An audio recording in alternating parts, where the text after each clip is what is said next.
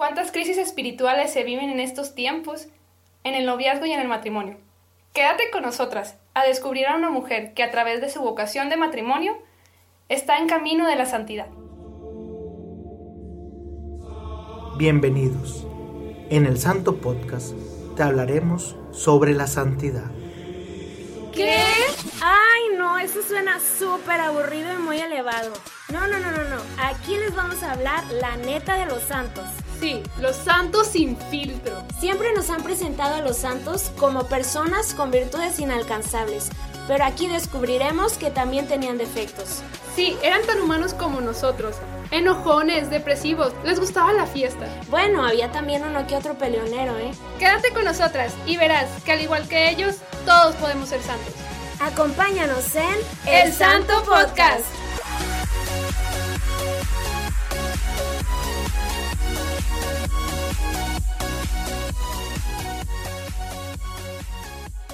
Hola, hola, hola, ¿cómo están todos? ¿Cómo estás, Adri? Yo muy bien, Marianita, ¿y tú? Muy bien, gracias a Dios. Qué Es- bueno, excelente. Bueno, pues empezando el segundo episodio. Al fin, Al tanto fin. tiempo. Tanto tiempo esperado, lo sé, Adri. Ya sé, pero ya al fin llegó el día. Van ustedes a, a conocer a alguien muy especial. Este, y pues platícanos, Mari. Pues, como habíamos eh, explicado más o menos en el episodio anterior, vamos a estar hablando de la vida de los santos y vamos a ir sacando pequeñas eh, ejemplos de ellos y para poder traerlos a nuestra vida diaria. Pues el día de hoy vamos a hablar de una mujer que está pues llegando con gran, con gran fuerza aquí en México. Bastante. La verdad, les voy a ser muy sincera, cuando, cuando Adri me platicó de, de ella, ya la había escuchado, mas nunca me he puesto a investigar de ella. Y es impresionante porque es mexicana. Y de aquí cerquita, de aquí al sur, en San Luis Potosí. Nosotros somos de Nuevo León, por si no se acuerdan, de Monterrey. Y de aquí cerquita, a la vuelta de la esquina. Muy cerquita, la verdad.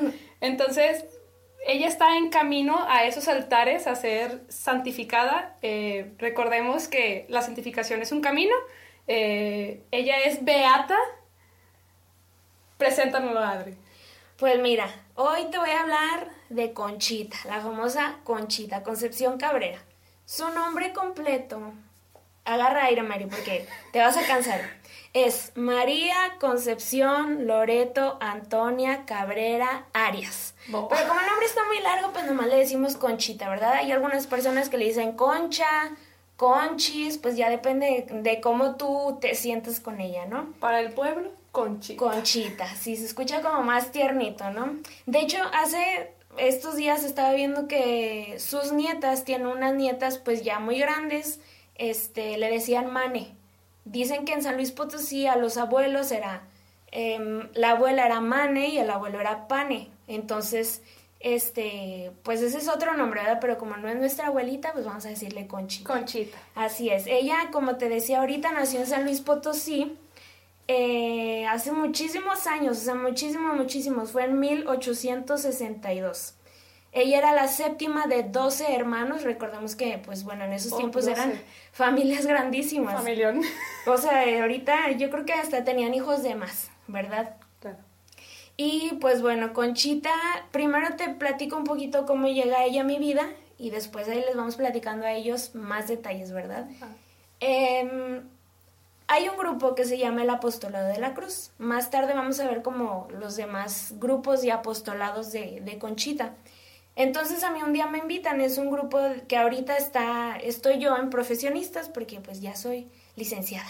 Este, pero tiene varias divisiones, ¿no? Matrimonios, adolescentes, mujeres, hombres, bueno, varones, este, solteros, etcétera, ¿no? Entonces yo llego a esta, a esta comunidad, a este grupo, y en los primeros días a mí me hablaron de Conchita, y yo dije, ¿y esa señora qué? O sea, yo jamás había escuchado de ella, nunca, nunca. Entonces, cuando empezaron a hablar, no, pues sí, Conchita hizo esto, hizo lo otro, y yo, pues bueno, o sea, ok, pues muchas personas han hecho eso y por eso son santos. ¿Qué tiene ella de especial? Decía yo. Entonces, en el momento que a mí me dicen, es una mujer esposa y madre de familia, yo dije, ok, ya, con esto es suficiente para que a mí me enamore y que yo diga, pues ella, como dice el padre Borre en uno de sus capítulos para que lo vayan a buscar, yo la tomé a ella como la madrina de mi vocación. No es un proceso que, que me ha llevado a elegirla como mi inspiración, como la persona que quiero que me acompañe. Pero bueno, eso ya es personal, y luego lo podemos platicar más a gusto. Me parece. Este, y pues bueno, les platicaba, ella tuvo una vida pues un poquito ahí dificilona, como desde su infancia, que... ¿Tú cómo, cómo fue tu infancia, Mario? O sea, ¿qué hacías cuando era chiquita? Pues la verdad, yo era muy machetona, término regional. Este, jugaba mucho, pero también era muy llorona, muy miedosa y pues, o sea, recuerdo mucho de jugar, ¿no? De pues vivir con las rodillas raspadas. Raspadas, sí, claro. Bueno, pues Conchita se cuenta que era igual que tú. Ella cuando, cuando era niña era muy activa, era hermana de muchos varones, entonces estaba acostumbrada que a jugar en el campo, que a correr, que a trepar, que el río, que esto y que el otro, entonces tuvo una infancia muy activa. Antes, cuando era todavía una bebé, este, pues ella tuvo una una vida desde el momento casi creo de su concepción hasta su muerte fue una vida de mucho testimonio. Cuando era chiquita y estaba recién nacida, ella estaba muy enfermita y su mamá también estaba muy enferma, entonces eh, pues su mamá no la podía amamantar. El doctor les dijo, ¿sabe qué? O se van a la hacienda, lejos de aquí, de este lugar en el que están, o la niña se muere. Entonces, pues claro que toda la familia, ¿no? Pues agarraron sus chivas, como se dice, y se fueron para, para la hacienda. Y había una y otra y otra nodriza, se les llama, las mujeres que, que prestan su, su pecho, que amamantan a niños que no son de ellas, ¿verdad? Que han perdido sus bebés o algo y entonces amamantan a, a otros bebés. Y pues Conchita tuvo una, dos, tres, siete nodrizas, mil nodrizas, y se cuenta que eran mujeres un poquito malas, que eran hasta raterillas unas, entonces pues no, la niña casi creo que hubo una, de hecho, que casi la deja morir. O sea, ella decía, sí, sí, yo la estoy amamantando y nada. O sea, ya puras mentiras que decía, la niña casi se muere. Nos hubiéramos quedado sin conchita, imagínate. Todo por esa señora. Pero bueno, este, y hubo una en especial que tomó a Conchita y ella acababa de tener un bebé. Entonces, por no dejar morir a Conchita, amamantó a ella y su bebé murió. O sea, el bebé de la nodriza murió. hubo, pues ya, pasaron muchísimos los años y cuando Conchita cayó en la cuenta de que la señora entregó a su hijo por ella, por salvarle la. Wow, o sea, dice ella, no, yo la amaba con todo mi corazón y pues sufrí mucho cuando se fue, cuando ya no estuvo con nosotros. Pero imagínate, o sea, desde el momento que ella fue concebida, que nació, su vida ya se empezó a marcar, a decir, ¿sabes qué? Tú tienes un propósito, como todos nosotros.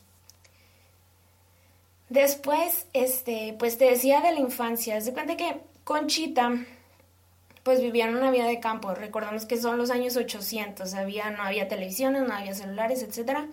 Y eh, ya se dedicaba, pues lo que le gustaba era tocar el piano, andar jugando con sus hermanos, andar de machetona por aquí por allá, como Mariana, igual. Y hasta era, o sea, era súper loquilla de que eh, la otra vez me dio mucha risa que estaba leyendo que andaba con sus hermanos precisamente en, en un corral y le dice a su hermana Clara, le dice, Clarita, vamos a abrirle la puerta al toro a ver qué pasa. Y pues su hermana Clarita pues también, ¿verdad? Ahí van las dos a abrirle la puerta al toro y pues que se sale el toro y empieza a brincotear y hacer de todo y las niñas, pues, eh, fue una travesura. O sea, a ellas se les hizo súper inocente de que, ay, sí, vamos a abrirle la puerta al toro a ver qué pasa. Y ándale, que el toro va y lastima a su papá.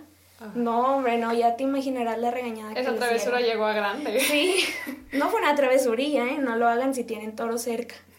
De preferencia, por favor.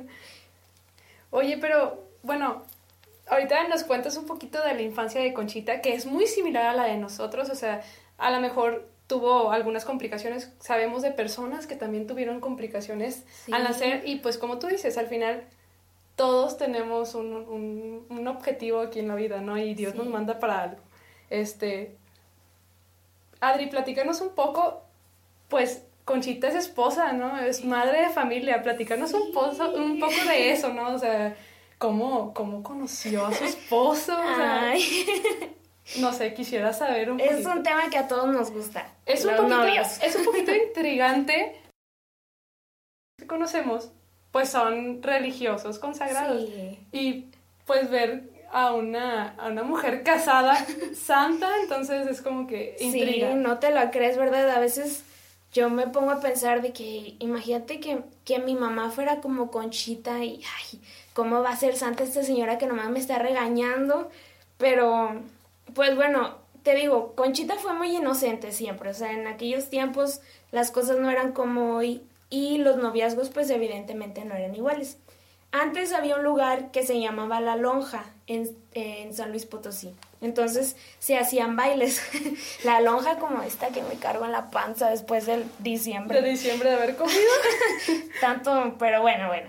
Este, y la gente iba a los bailes, entonces las muchachas hacían un círculo alrededor de la pista y pues ellas iban así como caminando, bailando así, dándole la vuelta a la pista. Entonces, este, traían como una tarjetita. Y en cada tarjetita, pues los muchachos se acercaban con ellas y les decía, oye, ¿me concedes una pieza? No, pues que sí, ya anotaba, ¿no? Aquí, Mariano, ¿verdad? Como tú, Mariano. Y luego ya avanzabas y luego otro muchacho se acercaba, oye, ¿me concedes al rato una pieza después de Mariano? No, pues que sí, déjame te anoto. Adriano, no sé, otro nombre. Y luego así, varios, ¿no? Juntaban sus listas. Conchita era una mujer muy guapa, entonces ella tenía así todas sus listas. En uno de esos bailes se acerca con ella Francisco Armida, que después se convierte en su esposo, pero bueno, Pancho, como ella le dice, Pancho, Pancho, Pancho. Y se le acerca y le dice, es que si tú no me quieres, le dice a Conchita, si tú no me quieres yo voy a sufrir mucho. Y ella se queda así como que, o sea, como Tranquilo, que sí, o sea, nomás vamos a bailar. no, pero ya en su inocencia, en su amor, dice, o sea, ¿cómo, ¿cómo voy a permitir que una persona sufra por tan poca cosa como lo soy yo? O sea, yo que soy una, una vil cosa, ¿cómo voy a dejar que él llore por mí? Y dijo, pues, pues va, te voy a querer, ¿no? Y a partir de ahí empiezan un noviazgo que duró nueve años. Ellos duraron nueve años de novios, pero era un noviazgo muy diferente al de ahorita. Ellos era un noviazgo de correspondencia. Ella dice que se arreglaba salía de la hacienda, pues a, si han visitado alguna hacienda, algún rancho, saben que la calle no está inmediatamente afuera de tu puerta, ¿verdad? Hay que caminar un poquito. Entonces ella fuera de la hacienda se arreglaba, veía que Pancho pasaba, ¿no? En su caballo y listo, bye. Se regresaba a su casa, ella se desarreglaba y así estaba. Cuando podía salía y veía a Pancho, cuando no regresaba, se mandaban cartas muy inocentes, como te digo, y fue a los nueve años de noviazgo que ellos deciden casarse. O sea, fue un noviazgo súper larguísimo, súper inocente. Ni siquiera era como ahora que, no sé, digo, que hay noviazgos que tal vez ya practican la unión libre o noviazgos que, que comienzan ya a dar pasos eh, agigantados. Exactamente, ¿no? En ese tiempo eran... etapas. Sí, esa era la palabra que buscaba, que brincamos etapas, ¿no? Entonces este noviazgo fue muy puro, muy inocente y, pues así, así empezó este camino del noviazgo. Ah, y había una frase que me gusta mucho de ella que, que la tengo muy grabada y que me gusta practicarla y que, que dice ella, a mí nunca me inquietó el noviazgo en el sentido de que me impidiera ser menos de Dios.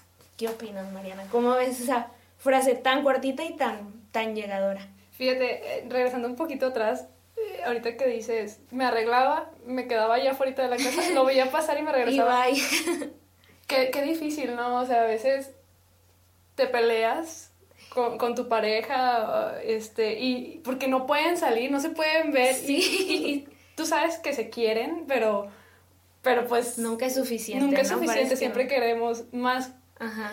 Y, y cómo ella se conformaba solamente con eso, con recibir una carta y nosotros ahí, Sí. de que por WhatsApp, de que te tardaste ¿Por qué un no me minuto. contestas? Exacto. Te la bañas. Sí, o sea, hay muchísimo que aprender. Y la verdad, con respecto a, a la frase, creo que e- es muy cierto, o sea, el noviazgo no impide ser de Dios. El noviazgo es un complemento a ese amor que le tienes a Dios. O sea, juntos debemos de caminar individualmente también. Entonces, me encanta esa frase. Creo que va a ser también una de mis favoritas. Sí, muy bien. Y de hecho, este, pues hay que, hay que poner atención, ¿no? Si, si estás en el camino aquí de la iglesia, para los que apenas se están acercando, pues la cosa es, es lenta, ¿verdad? Es un proceso. Pero si tú tienes un noviazgo y sientes que tu noviazgo y tu vida con Dios no encajan, hay que poner atención. Es una alerta. Es una alerta, exactamente. Hay que parar las antenas y decir, a ver, ¿qué estoy haciendo mal? No, no, no quiere decir que el matrimonio sea ajeno a Dios, sino que es parte de, ¿verdad? Entonces ahí si tienen un noviecillo, una noviecilla para que, que no te, cuidado. Que no te quiere acompañar a misa y te dicen que no vayas a misa, aguas, ¿eh? Tengan cuidado. Thank you, next. No, bueno, no sé qué, todo se puede arreglar también. Pero si nunca quieren, pues ahí échenle coco, amigos. Oye, Adri, pero pues platicarnos un poquito más ahora, pero ahora del matrimonio, o sea, ese es el noviazgo. No sé, quiero saber del matrimonio, no sé, siento que va a ser como un poquito más santo su matrimonio. Imagínate, no, o sea, ella siendo una mujer tan buena y siendo él también un hombre tan bueno, que de hecho él es de aquí, de Monterrey, es nacido aquí en Monterrey, que es la ciudad donde nosotros vivimos, sí, este...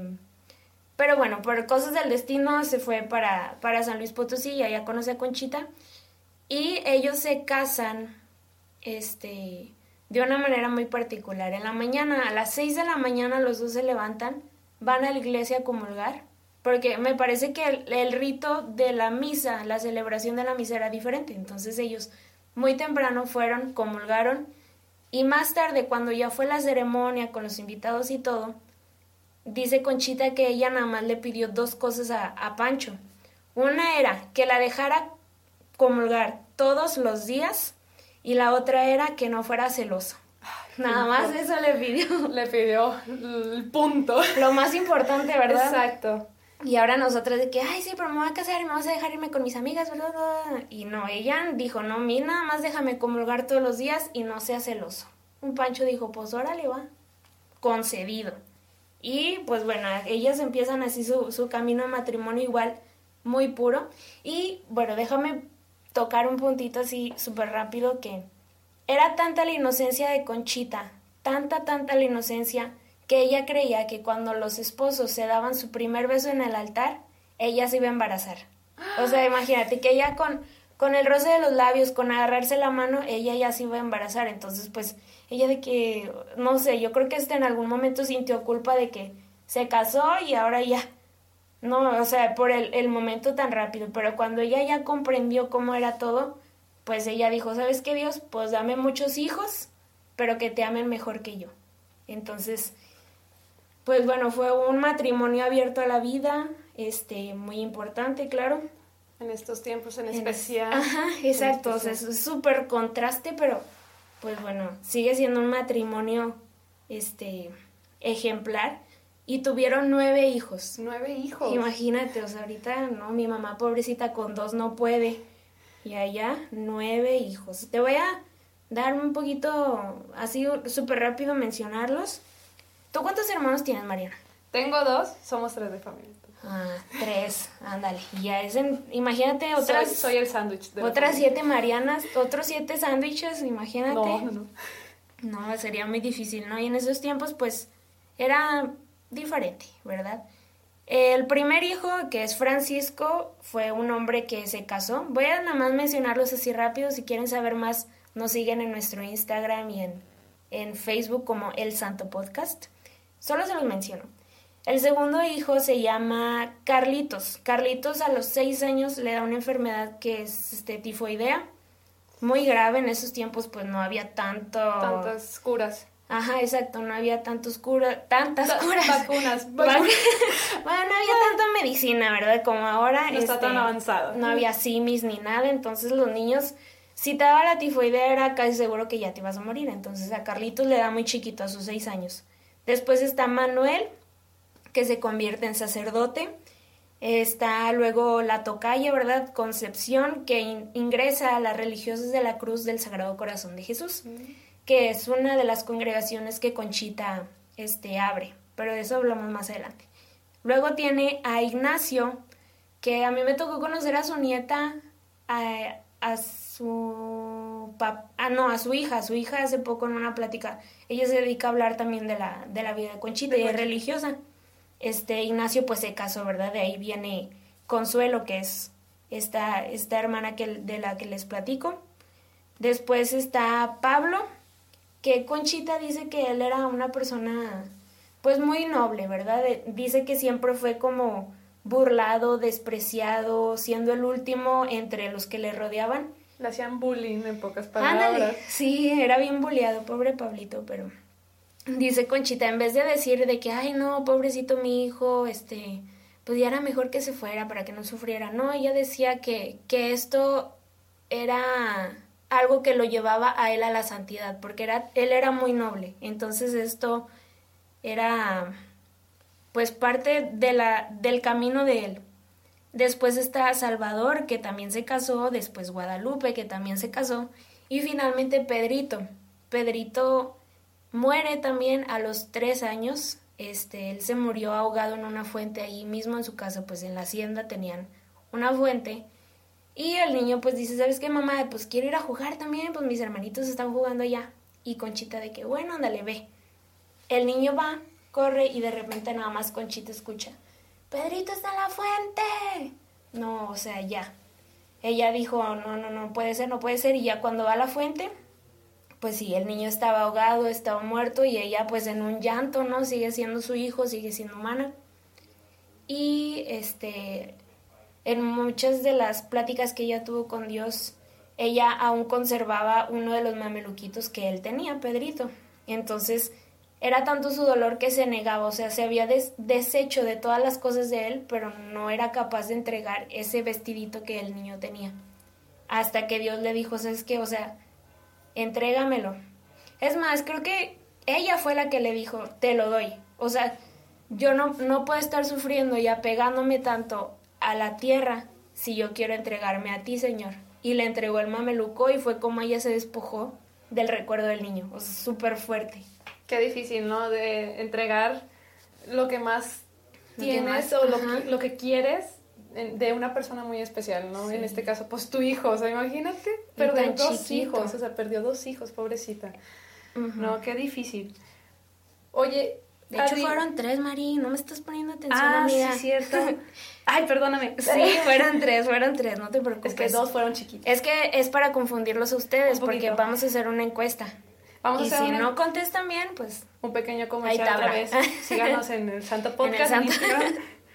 Oye, Oye, Adri, me intriga mucho la vida, la vida laica de esta santa porque, bueno, vuelvo a lo mismo, o sea, muchos santos que conocemos de vida consagrada eh, religiosa y pues ella siendo laica, ¿cómo llegó a, tanto, no? A, ser santa, a bueno, está en camino de la santidad. Entonces, ¿cómo, cómo, ¿cómo es ese camino? Me gustaría saber un poquito más sobre eso. Pues fue muy muy interesante, la verdad. O sea, cada vez que uno lee más de ella, más se enamora y más busca y más se encuentra. Y mucho tuvieron que ver sus papás. Si hay algunos padres de familia que nos están escuchando, pongan mucha atención porque en la vida de Conchita fue muy importante la vida de sus padres. Ella tenía un tío que era sacerdote y pues obviamente él también la guiaba, ¿no? Como sacerdote pues era parte de su deber. Sin embargo, los padres de ella también fungieron como sus principales guías. Ellos tenían pues empleados en su hacienda y el papá de Conchita siempre rezaba con ellos. Rezaban el rosario, el rosario, perdón, todos los días. Cuando él por alguna cosa u otra pues tenía que salir o se ocupaba, siempre le pedía a, a Conchita que lo hiciera, ¿verdad? Fue una vida que desde la infancia siempre tuvo inculcado pues este ejemplo con su tío, con sus papás. Dice Conchita, Dios mío, todos los defectos que yo tengo no son culpa de mis padres, pues de ellos solo aprendí virtudes, aunque no las practiqué. Según ella, ¿verdad? Era un poquito modesta porque ya sabemos que practicó muchas de ellas, pero este, pues decía ella, ¿no? ¿Cuánto vale una buena madre para llegar al cielo? El ejemplo de los papás de, de ella siempre estuvo presente y, y este fue algo que marcó su vida, pues en todas las etapas, ¿no? Incluso sigue marcando la vida de, de muchos de nosotros. Wow, o sea, qué, qué importante es los padres para, para, la vocación de, de, uno mismo, ¿no? Sí. Eh, es muy importante la formación que nos da el padre, los padres, ya sea la mamá o el papá, y cómo... 3, 2. Bueno, y su vida es tan interesante, la verdad, Adri, este, pero ¿qué es lo que ha hecho Conchita para ser beata? Pues sabemos, sí, como dice, su vida fue ejemplar, pero lo que a ella ya la llevó a este estado, sabemos que primero eres siervo de Dios, después te declaran venerable, ella la declaró venerable el Papa Juan Pablo II, pero lo que la llevó a la beatificación, que fue el pasado 4 de mayo, fue un milagro que fue también aquí en Monterrey, que era un hombre que se llama Jorge. Jorge tenía parálisis en todo su cuerpo. Hubo un momento ya en el que él era imposible pararse y le presentaron una imagen de Conchita. Voy a tratar de resumirlo porque también quiero que nos sigan en el Santo Podcast donde les voy a platicar un poquito más detalles y les voy a compartir contenido. Pero este le presentan a Conchita y él le dice a su esposa, "No te pongas celosa, pero yo me acabo de enamorar de esta mujer, de la mirada de esta mujer." Entonces, van, ay, esto se me pone la piel chinita. ¿Sí? Van, van a la hacienda de Jesús María, que es donde ella vivía y él hablando con, con, las madres que están ahí, que son contemplativas, les dice, ¿sabes qué? Le dije a Conchita, tú ocupas un milagro para ser beata y yo ocupo un milagro para curarme. Pues uno y uno. Y hasta lo regañaron porque decían, ¿cómo vas a condicionar a Conchita y que no sé qué? Pero bueno, se le hizo. Un día él estaba muy enfermo y, y en sueños vio a Conchita en el huerto. El huerto es un lugar muy, muy especial que está en la hacienda donde Conchita hablaba con Dios, o sea, literal, bueno, más bien Dios hablaba con ella, o sea, no era como que en un sentido figurado, era literalmente Dios le decía esto, esto y esto y ella escribía las cosas, o sea, él le hablaba literal, así ella conoce su voz. Entonces, este Jorge sueña que está en el huerto, que pues ya lo había visitado, y él, vio a Conchita cuando era joven ella, o sea, en su etapa de juventud. En, en, la sala del hospital, la esposa comienza a ver que Jorge empieza a liberar sus manos, empieza a mover sus piernas, sus pies, siendo que estaba en un estado de parálisis ya muy grave. Y él hace un gesto de que está abrazando a alguien. Cuando despierta, pues ya, o sea, recuperó casi toda la movilidad y él dice, es que fue Conchita, o sea, me abrazó y lo único que me pidió fue lo mismo que Conchita le pidió a su esposo, que fue que comulgara todos los días.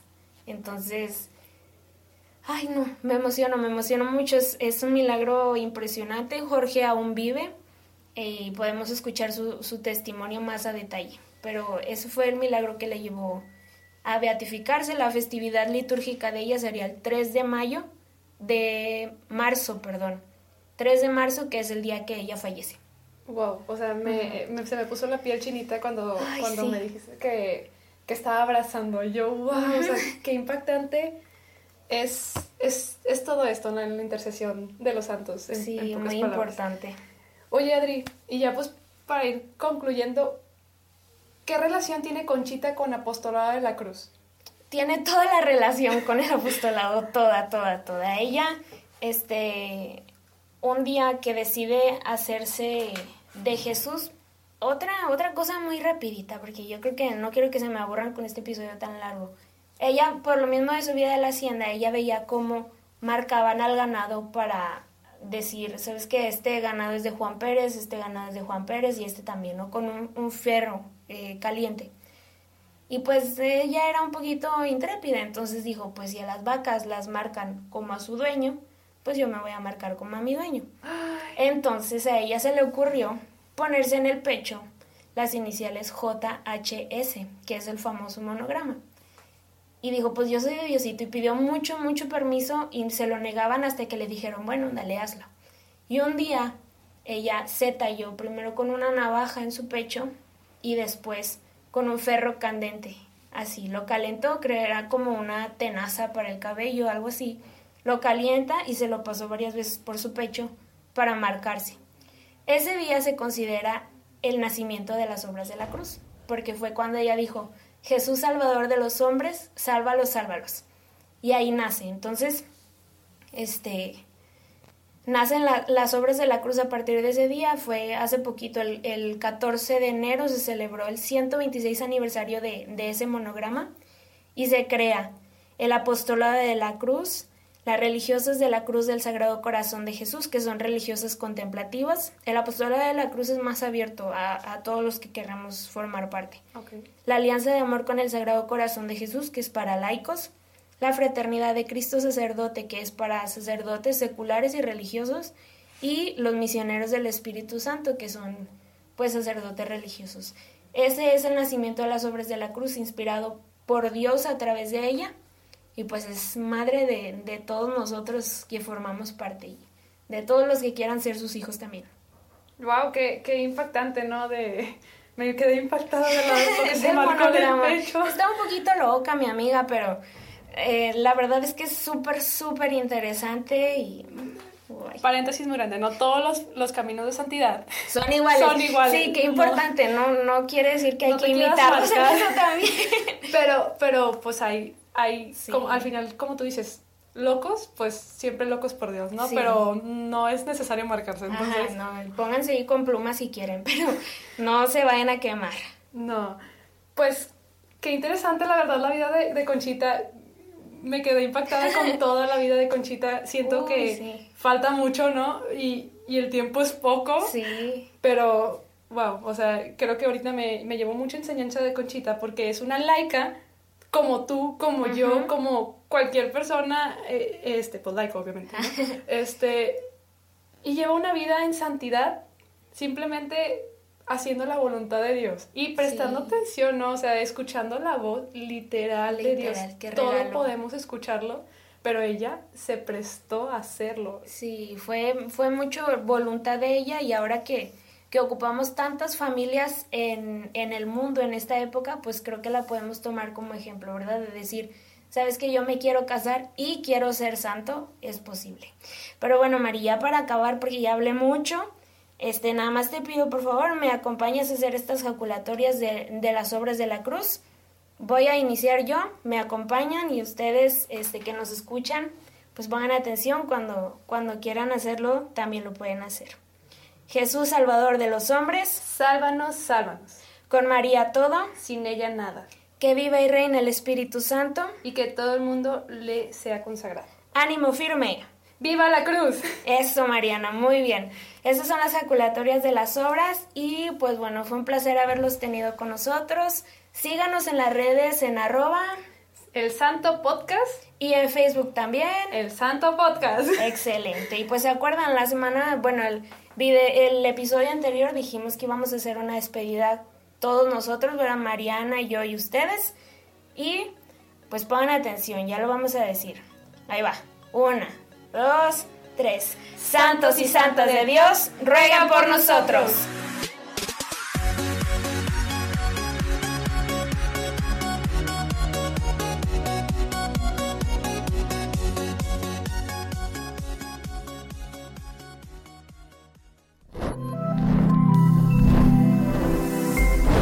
Somos Ilumina Más.